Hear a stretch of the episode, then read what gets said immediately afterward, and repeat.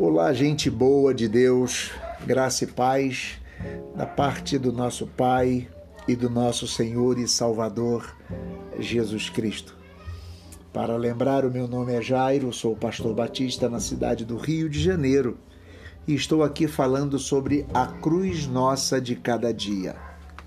Estamos é, trabalhando este tema há algum tempo e eu espero que esse tema esteja sendo realmente abençoador a todos aqueles que estão nos acompanhando. Hoje, falando sobre a cruz nossa de cada dia, queremos tratar sobre cruz e morte, momento da ressurreição e da vitória sobre a cruz e sobre a morte.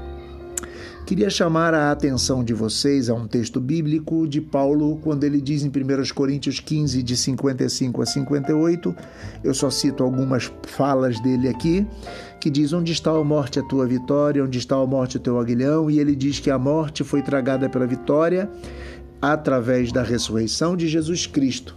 E naquele mesmo texto, ele está atestando a ressurreição daqueles que seguem a Jesus e que vivem pela fé. Mas podemos imaginar e podemos refletir que a ressurreição, teologicamente entendida, não pode ser somente vista como uma irrupção de uma vida que se segue à morte de cruz. Falando da ressurreição de Jesus, não é só retomar a vida. O grande milagre não é só tornar a viver.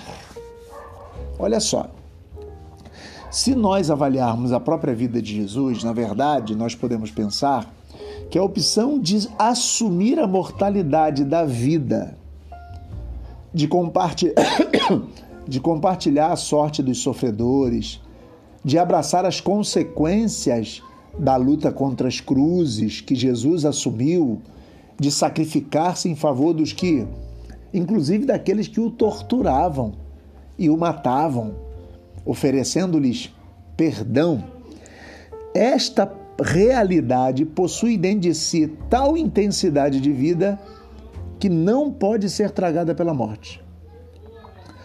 Pró o próprio exemplo, a própria vida de Jesus, e se nós formos avaliar quem ele é, o Deus encarnado e a forma como ele viveu e tudo o que ele fez, poderíamos dizer e interpretar teologicamente dizendo que isso não pode ser tragado pela morte.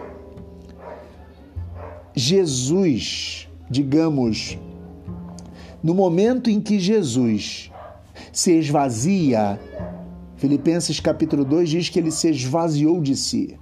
No momento em que Jesus se esvazia plenamente de si e se entrega confiadamente ao Pai, nesse exato momento ele se deu também a plen, digamos a plenificação da vida divina e humana nele.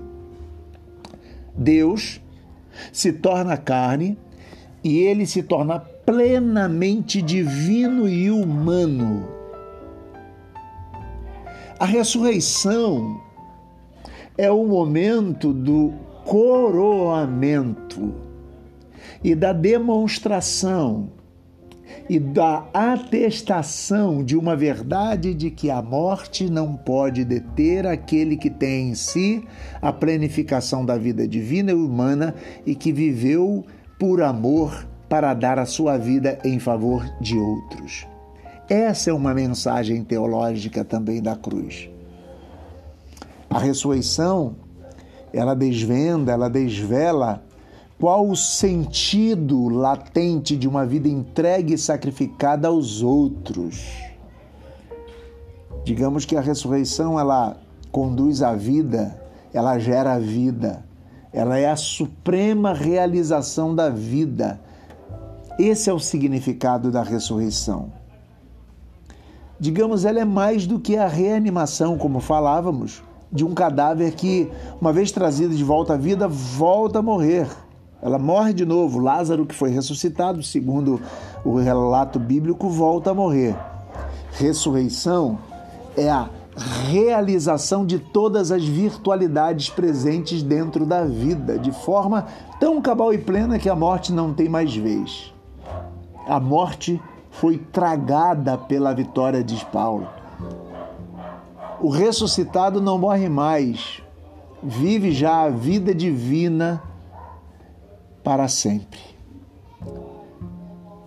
Estamos falando de um conceito que nos conecta à eternidade, mais do que é, a infinitude, que a infinitude também é um conceito muito, muito significativo para usar nesse momento, mas a eternidade. Quando nós olhamos a ressurreição e falamos da vitória que, que a morte sofreu, né? A ressurreição, a vida vence a morte na ressurreição de Jesus.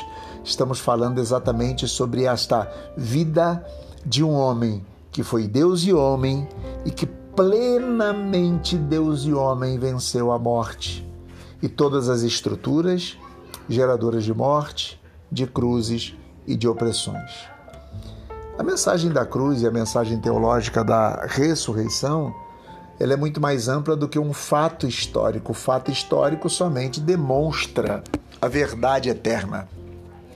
Assim como o Apocalipse diz que Jesus foi crucificado é, antes da fundação do mundo, se ele foi crucificado antes da fundação do mundo, a cruz na história é simplesmente o símbolo deste amor eterno e desse sacrifício eterno de Deus por todos os nós, por todos nós.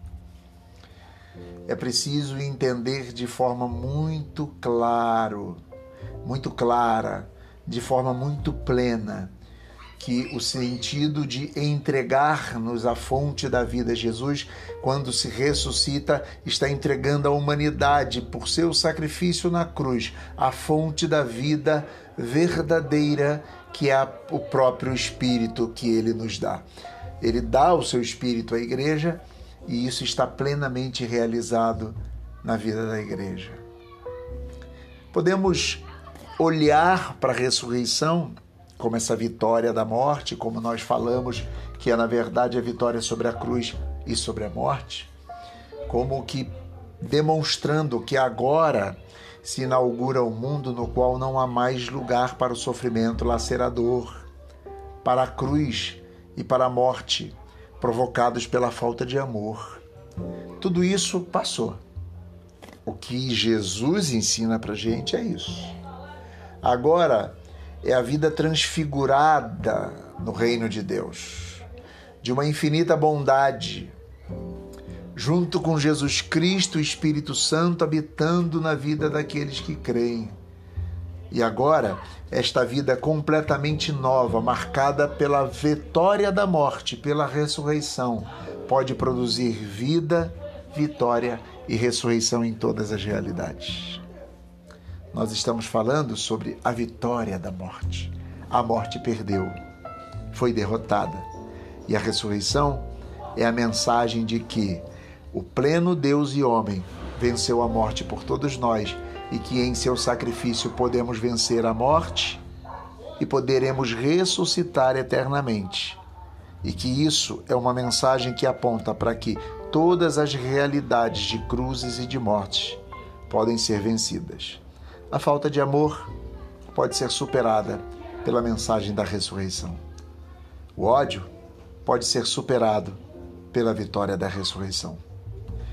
Deixo-vos essa palavra, espero que ela fique no coração de vocês e que esta reflexão produza em nós transformações a ponto de vencermos tudo aquilo que produz cruzes e morte nas nossas vidas e nas vidas daqueles que nos, cercam. Um grande abraço, Deus abençoe e até a próxima vez.